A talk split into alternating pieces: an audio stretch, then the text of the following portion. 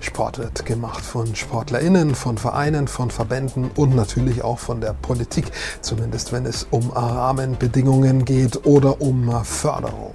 Aus diesem Bereich, aus der Politik, kommt mein Gast in dieser Ausgabe. Es ist Mahmoud Özdemir. Er ist für die SPD im Deutschen Bundestag. Für seine Partei ist er im Sportausschuss der Obmann. Mit ihm habe ich gesprochen über seine Aufgaben im Deutschen Bundestag, über die politische Dimension des Sports, Stichwort Olympia oder Fußballweltmeisterschaften. Ich habe mit ihm gesprochen über die Probleme, die der Sport hat im Zusammenhang mit Corona und natürlich darüber, ob er selbst aktiv ist und Fan eines Teams. Viel Spaß beim Zusehen und Zuhören.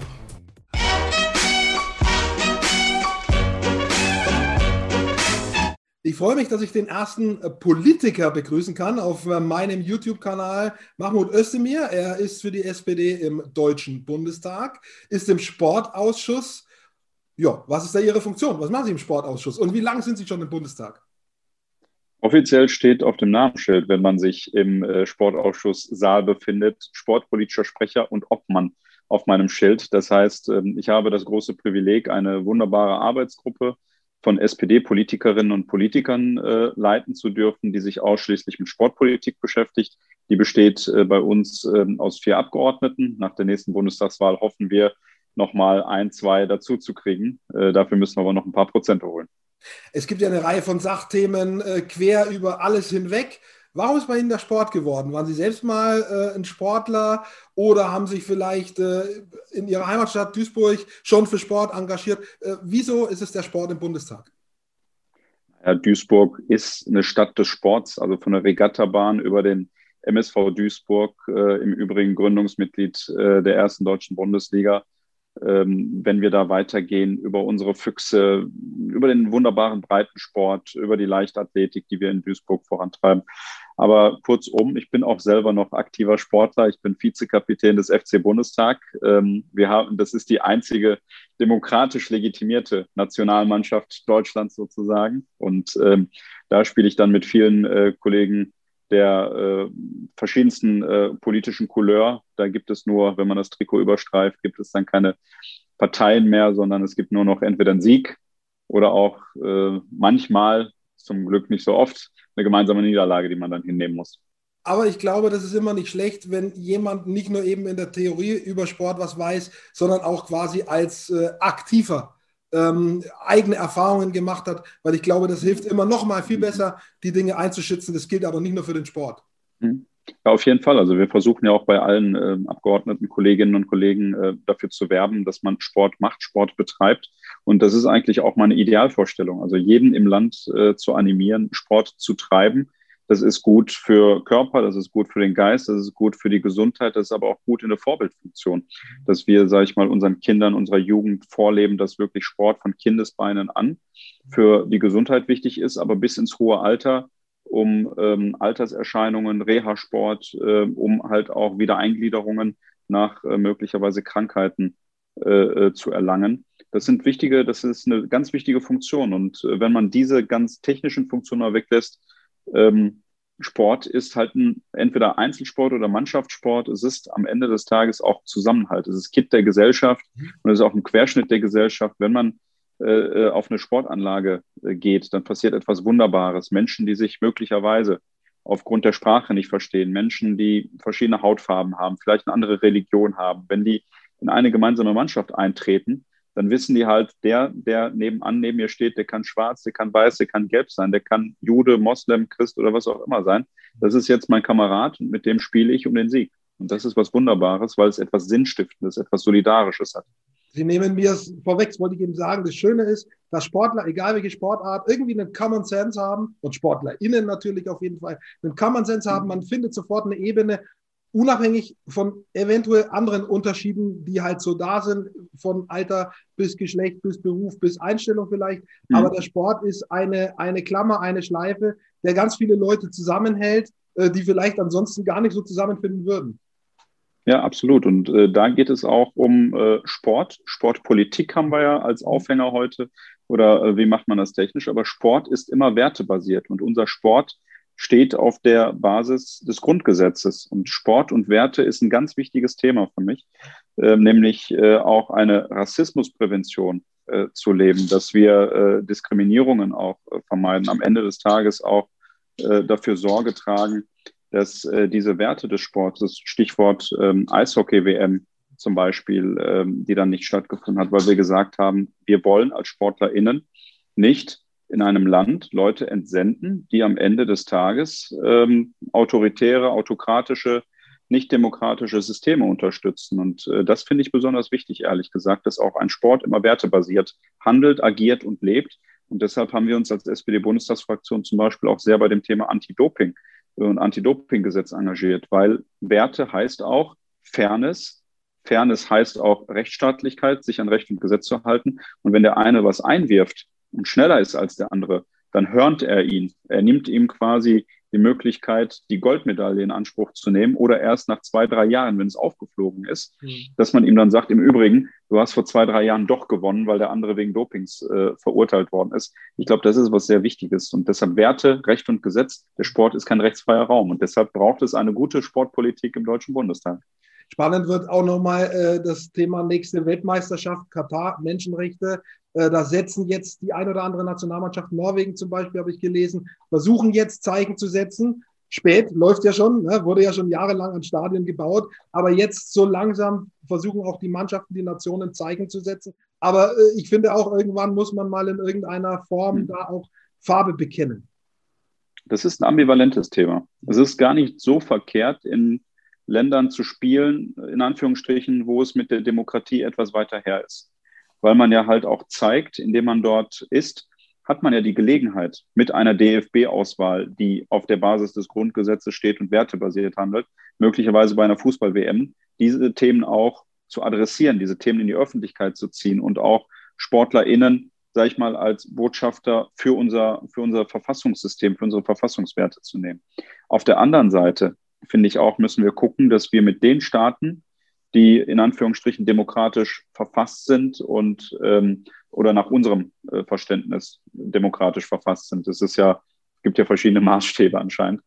Ähm, dass wir uns auch stärker um solche Wettbewerbe bemühen müssen.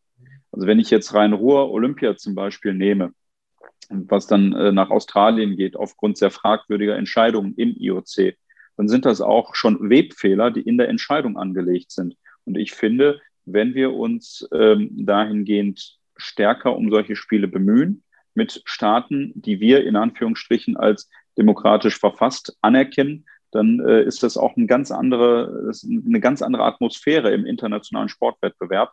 Und da muss man halt wirklich die Balance und die Ambivalenz auch äh, finden. Also ich habe lange drüber nachgedacht über Katar und die WM.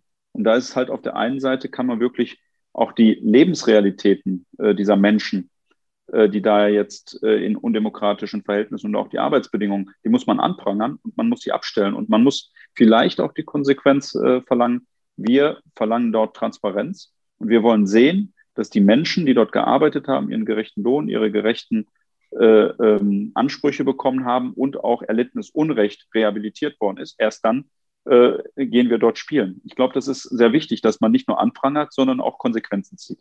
Wir haben uns in den letzten beiden Antworten schon Themen angesprochen, die alle eine eigene Sendung verdient hätten. Doping haben wir gehabt, Menschenrechte im Zusammenhang mit der Weltmeisterschaft, äh, Gestaltung, Vergabe, Olympische Spiele, alles große Themen. Ähm, ich würde gern bei dem Thema Sportpolitik ein bisschen bleiben in, in Deutschland.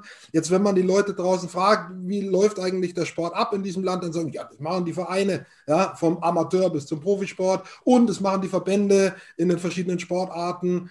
Und äh, da gibt es noch den dritten Bürgermeister in meiner Stadt, der kümmert sich noch um die Sportstätten und so weiter.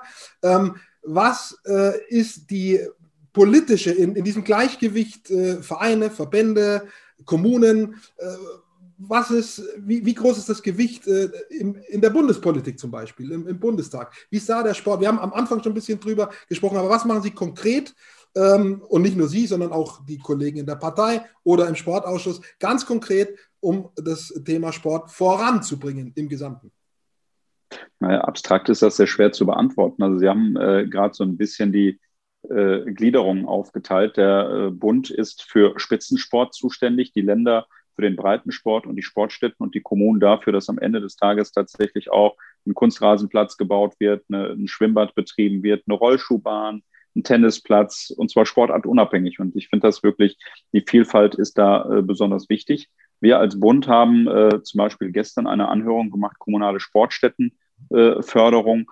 Äh, ähm, das sind so Themen, die relativ nah sind oder greifbar sind, weil wir uns halt auch mit Kommunen und Ländern und auch äh, ähm, dem DOSB, aber auch den Stadtsportbunden und den Landessportbünden unterhalten. Was müssen wir eigentlich tun, um Rahmenbedingungen zu verbessern?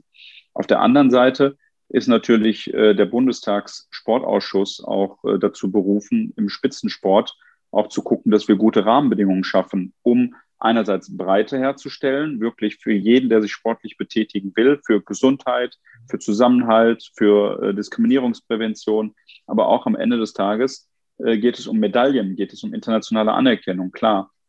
Und deshalb sind Themen wie Anti-Doping-Gesetz, das haben wir gerade schon gehabt, aber auch Themen wichtig, was passiert eigentlich an unseren Olympiastützpunkten, weil der Bund ist äh, der größte Sponsor, wenn man so will, des Spitzensportes. Und da ist es aus meiner Sicht besonders wichtig, dass wir Wohl und Wehe der Sportlerinnen und Sportler in den Mittelpunkt stellen. Und das haben wir als SPD-Bundestagsfraktion ähm, in dieser Wahlperiode gemacht, beispielsweise indem wir uns für Athleten Deutschland sehr stark engagiert haben. Und äh, wenn ich mir jetzt die Presselandschaft angucke, und Sie werden das ja auch vernommen haben, dass ähm, eine Organisation wie Athleten Deutschland dem IOC auch die Stirn bietet und sagt, äh, wir wollen keine Haftungsausschlüsse, wir wollen, dass der Sportler, die SportlerInnen in den äh, Mittelpunkt gestellt wird, dann sind das wichtige Dinge, die dann auch, sag ich mal, einen Stein aus einer Mauer rausgebrochen haben, der dann runtergeht bis, nehmen wir die Geschehnisse um den Olympiastützpunkt äh, Sachsen zum Beispiel bei den Turnern. Da geht es darum, wie gehen wir eigentlich mit Kindern um? Wie gehen wir mit Jugendlichen um? Wie machen wir aus, der, aus dem Breitensport Spaß am Sport Kinder überhaupt heranführen? Und wie fördern wir eigentlich in die Spitze hinein? Und das hat eine ganz vielfältige Aufgabe. Das hat mit Sportförderung bei äh, den Bundesbehörden zu tun. Das hat aber auch etwas damit zu tun, wie gehen wir mit SportlerInnen äh, tatsächlich auch um, die ähm, äh, sportliche Spitzenleistung für eine gewisse Zeit erbringen und dadurch vielleicht in ihrem Beruf, in ihrem Studium oder in ihrer Lebensrealität zurückstecken. Und da äh, ist halt der Bund als größter Sponsor, aber auch als derjenige, der Rahmengesetzgebung bieten kann, bis hin zu den Tatsachen, äh, was passiert eigentlich ähm, mit äh, genossenschaftlichen Vereinigungen, wenn es um Versicherungen geht. Äh, was passiert im Schadensfalle, dass man dann SportlerInnen natürlich nicht alleine stehen lässt im Regen. Und das sind ganz wichtige Themen. Da hat der Bund die Hand drauf im wahrsten Sinne des Wortes, weil es sind Bundesgesetze, die dafür verändert werden müssten und da sind wir dran.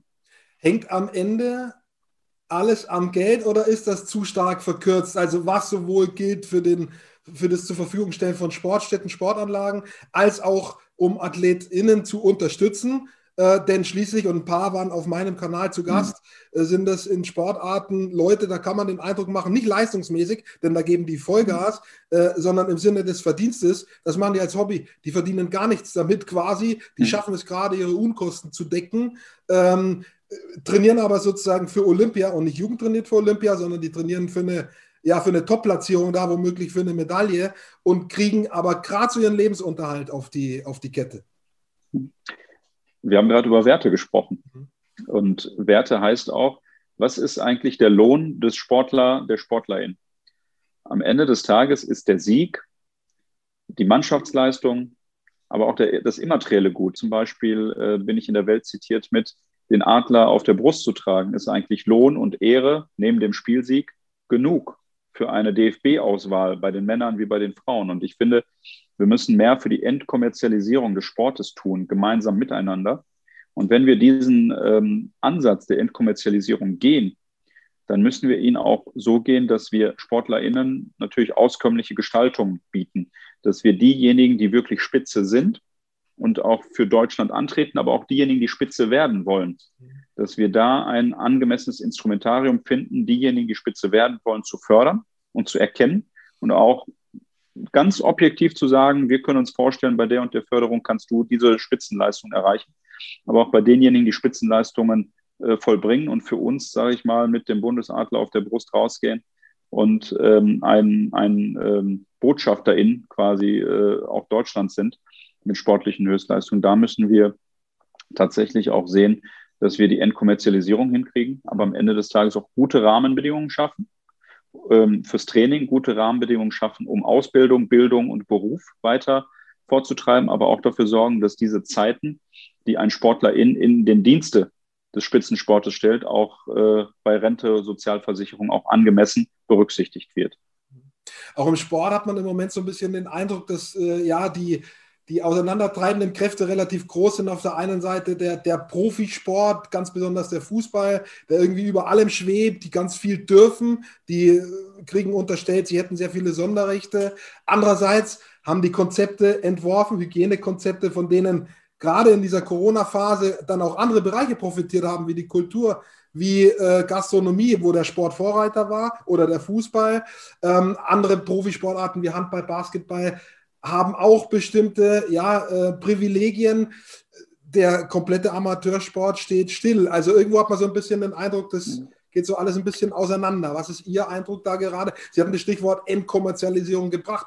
Muss sich das ein oder mhm. andere, auch der Fußball zum Beispiel, ein Stück weit wieder Erden entkommerzialisieren? Das ist meine feste Überzeugung, ja. Ich kriege es ähm, auf keinen Fall erklärt, ähm, einem äh, Kind, Jungen oder Mädchen äh, in der F-Jugend, die am äh, abgesperrten Bolzplatz oder am abgesperrten Vereinssportplatz steht und am Zaun rüttelt und sagt, wieso darf ich hier nicht rein, wieso darf ich keinen Sport machen? Wir reden hier über Kinder und Jugendliche, die nicht in Reihenhäusern mit Vorgarten und Hintergarten wohnen, sondern wir reden hier über zwei, drei Kinder, die in einem äh, äh, Kinderzimmer ihre Zeit fristen während der Corona-Phase. Und dann passiert Folgendes bei diesen Kindern. Sie machen den Fernseher an und sehen ähm, Reisebewegungen ihres FC Bayern, wo dann am Ende auch noch gepöbelt wird, äh, dass man nicht irgendwie innerhalb von einer halben Stunde abgefertigt worden ist. Und sie sehen, wie sich Profis in den Armen liegen. Dass da exzellente Konzepte hinterstehen mögen, ziehe ich gar nicht in Frage. Das werden die alleine aufgrund der Haftung äh, schon selber machen. Also keiner hat irgendwie Lust, den Verdienstausfall äh, eines eigenen Sportlers. Das machen die äh, aus kommerziellen Gründen schon selber. Also äh, jetzt so zu tun, als dass der Spitzensport äh, oder die erste und zweite Fußball-Bundesliga das aus reiner Menschenliebe tut, eben nicht. Also man versucht natürlich die Gesundheit der Sportler zu schützen, aber auf der anderen Seite, wenn ein Spiel nicht stattfindet, kostet es Geld. Einnahmeausfälle kosten Geld. Ich sehe es auch ein, dass die fehlenden Zuschauer im äh, Stadion natürlich ein empfindliches Übel sind, was sich in der Kasse bemerkbar macht. Aber am Ende des Tages muss sich das ganze Land solidarisch in der Klammer zusammenfassen. Und der Judo-Verein um die Ecke bei mir, der hat auch ein Konzept entwickelt. Die haben in Eigenregie, äh, haben die ähm, Ärzte gehabt, die haben gesagt, wir besorgen so und so viel Schnelltests. Wir machen äh, Trainingspartner, die nur zusammen trainieren dürfen äh, auf unabsehbare Zeit, also keine ähm, äh, Durchmischung. Ähm, die haben mich angeschrieben und haben gesagt, Herr Özdemir, wir haben ein exzellentes Konzept, aber wir dürfen nicht. Wir haben eine Halle, wo wir normalerweise mit 70 Leuten trainieren. In dieser Halle, wir reißen alle vier Türen auf äh, und trainieren dort nur mit zehn Leuten. Und dann in einem Betrieb von meinetwegen äh, 16, 18, 19 Stunden. So, die haben die gesamte Nachbarschaft abtelefoniert, ob die was dagegen hätten, wenn da noch Licht brennt, wenn da noch Autos fahren, wenn da noch ein bisschen, in Anführungsstrichen, Lärm wäre durch den Sport. Die haben ein Konzept auch. Was unterscheidet jetzt äh, den Judo-Verein mit seinem durchdachten Konzept, wo auch, sage ich mal, ein Mediziner dran mitgewirkt hat, also ist Arzt im Hauptberuf und äh, ist dort im Verein. Der hat den Konzept geschrieben, der hat gesagt, ich teste euch, ich mache, ich tue. Und äh, wo ist jetzt der Unterschied zwischen diesem Verein in Duisburg und äh, der Verein, äh, den wir auf der Mattscheibe ähm, oder auf dem LED-Display heutzutage äh, sehen? Also ich sehe da keinen Unterschied. Und deshalb finde ich es auch ein bisschen äh, mit zweierlei Maß gemessen. Mhm. An der Stelle zu sagen, okay, die dürfen spielen. Und dann treibt es auch noch so Stilblüten äh, bei Ein- und Ausreisen, wenn äh, da nicht gespielt werden darf, dass man sich auf einmal in Ungarn wiederfindet äh, für ein Spiel. Und äh, das sind so Stilblüten. Also bei aller, bei aller Liebe zu äh, ähm, Geld und äh, Ausnahme und Einnahmeausfällen. Aber da müssen wir, glaube ich, ein bisschen strenger drauf gucken.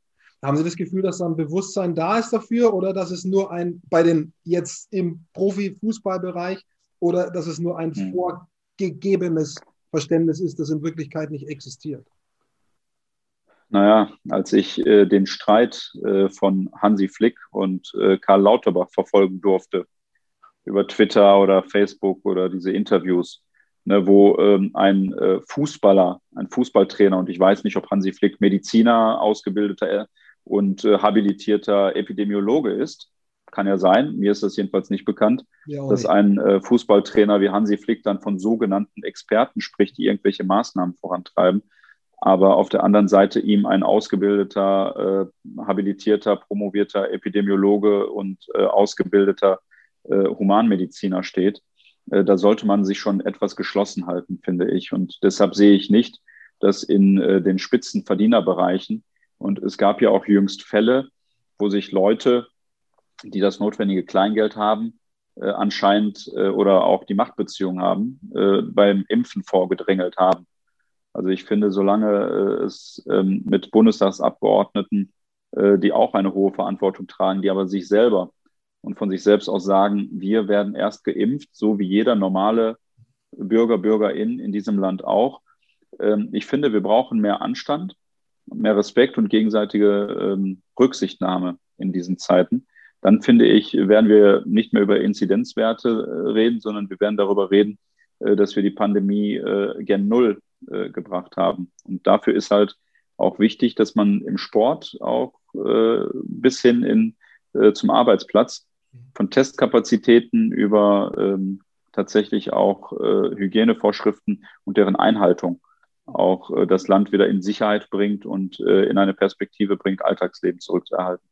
Ich bin, wie Sie sich denken können, sehr viel in Kontakt mit Profisportlern. Ich weiß, dass das viele sehr ernst nehmen, das Thema und auch wirklich reflektiert sind. Es gibt aber eben auch die anderen, Sie haben es geschildert. Und ich habe mich gefragt, was hätte Hansi Flick gedacht, wenn irgendeiner oder Karl Lauterbach gesagt hätte, Herr Flick, Sie sind ein sogenannter Trainer. Das hätte ihm mit Sicherheit auch nicht gefallen, wenn man quasi darüber einfach so mit sogenannt, mit dem Wort sogenannt hinweggeht. Äh, wir waren beim Thema Corona schon angekommen.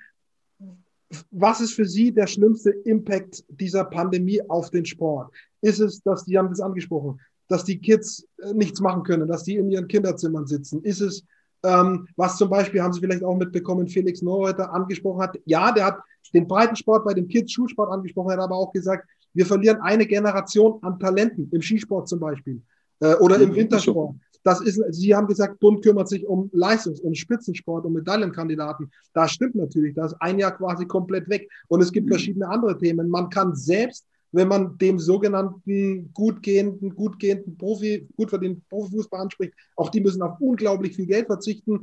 Da stehen mhm. Vereine vor dem Aus teilweise, hörte man von Schalke, anderen. Ähm, auf welchen Bereich hat es den größten Impact, diese Pan Pandemie? Ja. Also zwei Dinge. Ja. Impact ist jetzt gut, also das, die Frage kann man so pauschal nicht beantworten, aber ich kann Ihnen sagen, was mich stört.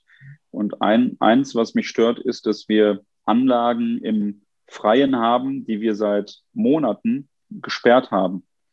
Äh, Sportanlagen. Also die könnten ganz vielen Kindern, Jugendlichen, Erwachsenen Reha-Sport äh, äh, weiterhin dienen. Und wir haben sie, ich habe das sehr plastisch vor Augen, weil ich mir ein Bild davon gemacht habe, letztens in meinem Wahlkreis auch. Ähm, wir haben überall Flatterband vor Sportanlagen hingestellt und haben mit empfindlichsten Strafen und Drohungen den Leuten gesagt, ihr dürft diese nicht betreten.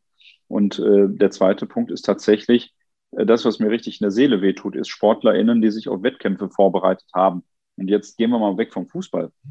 Also wenn wir in, die, äh, in, den, in den olympischen Bereich gehen. Also was, was würden Sie denn machen, wenn ich äh, Ihnen jetzt gesagt hätte, Herr Feustel, wir treffen uns morgen zum Interview. Mhm.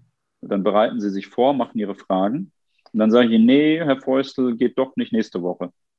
So, dann bereiten Sie sich, äh, stricken Sie einen Tag um, bereiten wieder was vor, Sie verschieben Termine, Ihren Alltag, Ihr Privatleben, Ihr Berufsleben.